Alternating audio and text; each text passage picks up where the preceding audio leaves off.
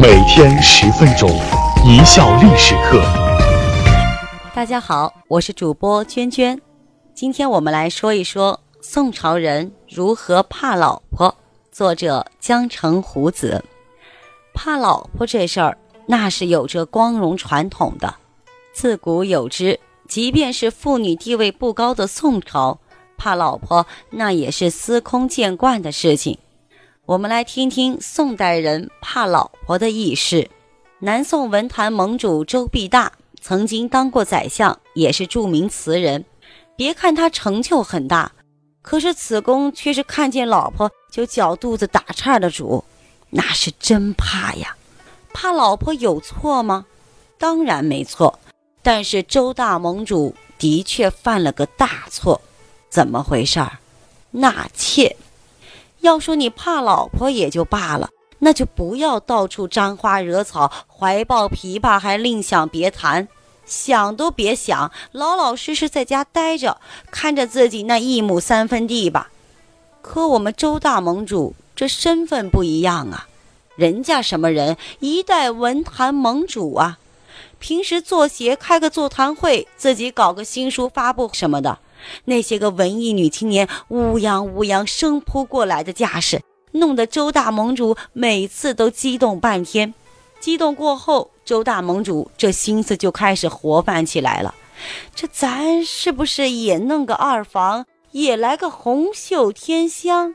这事儿不太好办呢，因为夫人是不会同意的。怎么办？慢慢磨呗。终于好话说尽，理由扯足，他夫人同意了。周大盟主如愿以偿地娶了一房如花似玉的小妾进门。周大盟主得了一房小妾，这感觉怎么形容呢？老树发新芽，天天就腻在小妾房里，可就不出来了。老话说，媳妇娶进房，没人扔过墙。这也正常，这里面已经没有媒人什么事情了。可是别忘了，还有一个一直冷眼旁观的夫人呢，她有事儿了。开始嘛，这周期还能忍受，新鲜劲儿嘛。可周大盟主越来越不像话了，十天半个月都窝在小妾那儿，叔可忍，婶不可忍啊，老娘也不忍了。妒火中烧，你把老娘当空气了？老虎不发猫，你当我是 Hello Kitty 呀？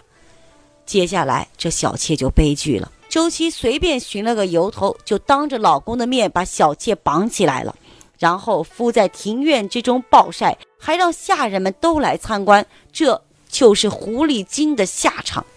目睹此情此景，周大盟主直接就怂了。母老虎发威。鬼神都得回避呀！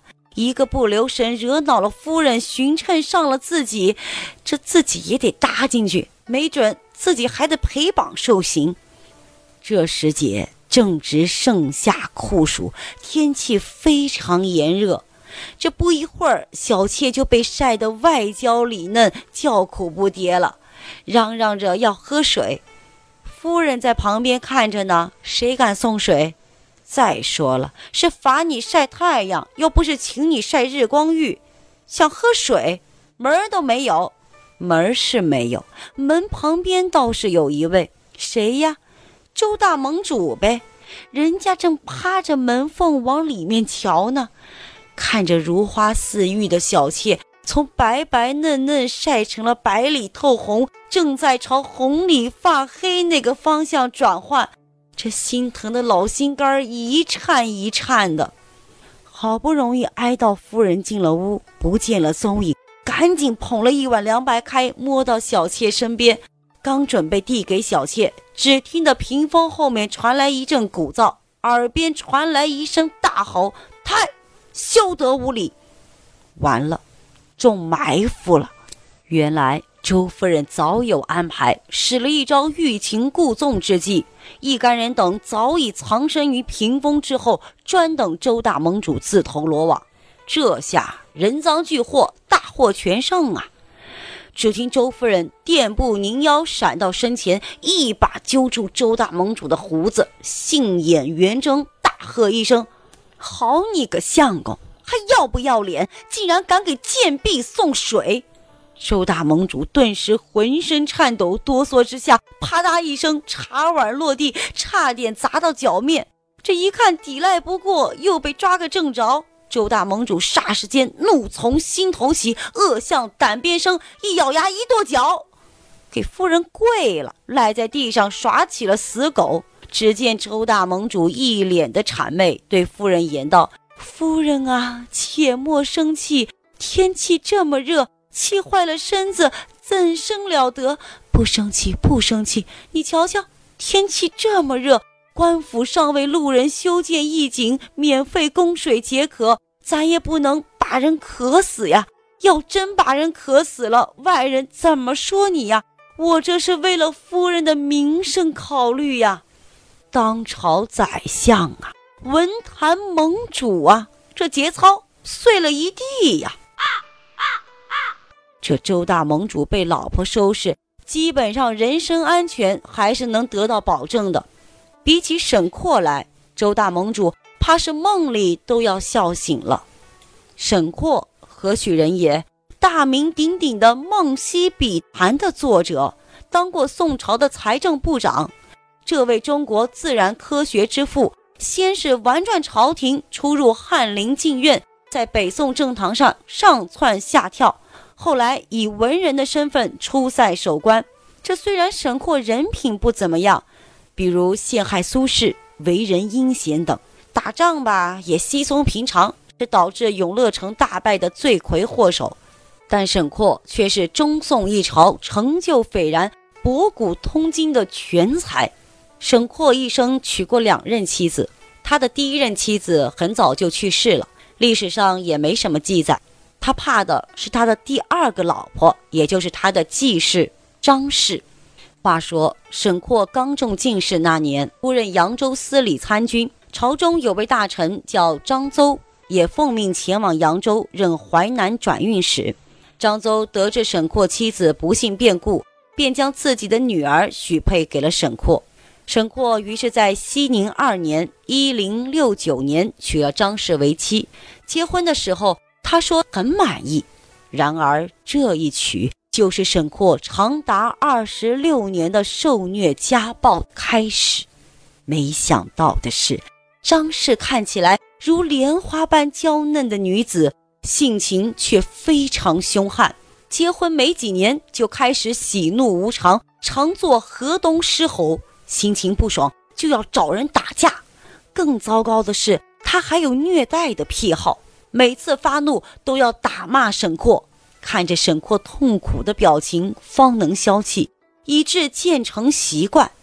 奇怪的是，沈括还就吃这一套，每次被收拾完以后，浑身舒坦，如同大夏天吃了冰镇西瓜一般，那么敞亮。而张氏对沈括更是照顾有加，他虐待竟然上了瘾，如果哪天不揍沈括一顿。他就吃不下饭，睡不好觉。他发明了许多修理沈括的家法，如罚跪、顶碗、坐飞机、挂牌游街等。史书记载，有一次他疯狂地揪住沈括的胡须，狠命一拽，连皮带肉的将一缕胡须扯下，扔到地上，弄得沈括血肉模糊，呲牙咧嘴，也不敢喊痛。儿女们看到这惨不忍睹的一幕。吓得抱头痛哭，就跪求张氏息怒。最为诡异的是，当张氏死了以后，沈括居然哭天抢地，失了魂似的要死要活，还嚎哭说：“张氏死了，我以后的日子可怎么过呀？”这自从张氏去世之后，沈括整天郁郁寡欢，健康状况越来越差。有一次，一老友陪他到江上散心，船过扬子江时，沈括想起了张氏，竟几次要跳江自尽。豆腐青菜各有所爱，这说不定沈括就有受虐倾向呢。而间歇性精神分裂的张氏，不正是他的良配吗？当时也有人说了，此妇虽暴且悍，但并非平庸碌碌之辈。沈括受益良多，因而念念不忘老妻之好。其实啊，沈括和现代人一样，老至将至，去日无多，老妻就是一个伴儿，在自己空虚寂寞的日子里，是陪伴自己老去的唯一亲人。沈括的内心未必不如歌词所写。我能想到最浪漫的事，就是和你一起慢慢变老。宋朝还有一位名人，不仅怕老婆，还忠实的听老婆的话。他的成功完全得益于听老婆话，跟老丈人走。这位听从、顺从、跟从老婆的新三从四德好男人，叫做蔡卞。蔡卞也曾当过宰相，是王安石的女婿。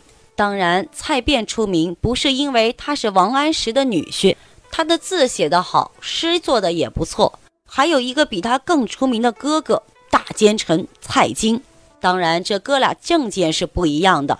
历史上，蔡卞也不是个奸臣，他所怕的正是王安石的妻女儿，即王氏。不过，王安石的这个女儿从小知书达理，能诗善文，是一个大才女，既有显赫的父辈做靠山，又如此有才。蔡卞这怕老婆，或许怕的有些道理。每当蔡卞遇到公事要处理，就会与妻子商量，然后才拿到朝堂上去布置，以至于当时蔡卞的下属们都说：“我们这些人啊，每天遵照实行的都是蔡卞妻子的主意。”后来，蔡卞被升为右丞相，在家中奏乐庆贺。可是乐人们都说，右丞相今日升官全靠夫人的裙带，讽刺他的官职是靠妻子得来的。历史上，蔡卞名声不太好。其实说来说去，无非因为他是大奸臣蔡京的兄弟，但是这兄弟俩历来都政见不一。蔡卞还因为反对蔡京的一些做法，被贬黜出了京城。而他历来的政治主张，其实是跟着王安石走的，是个彻彻底底的变法维新派。当然，这也是夫人教导的结果。其实人家这也没什么嘛，老婆有才，说的对，咱就听着。有本事你也找一个有才的呀，一人计短，两人计长嘛，这叫集体智慧。感谢大家的收听，本节目由一笑而过影音工作室出品。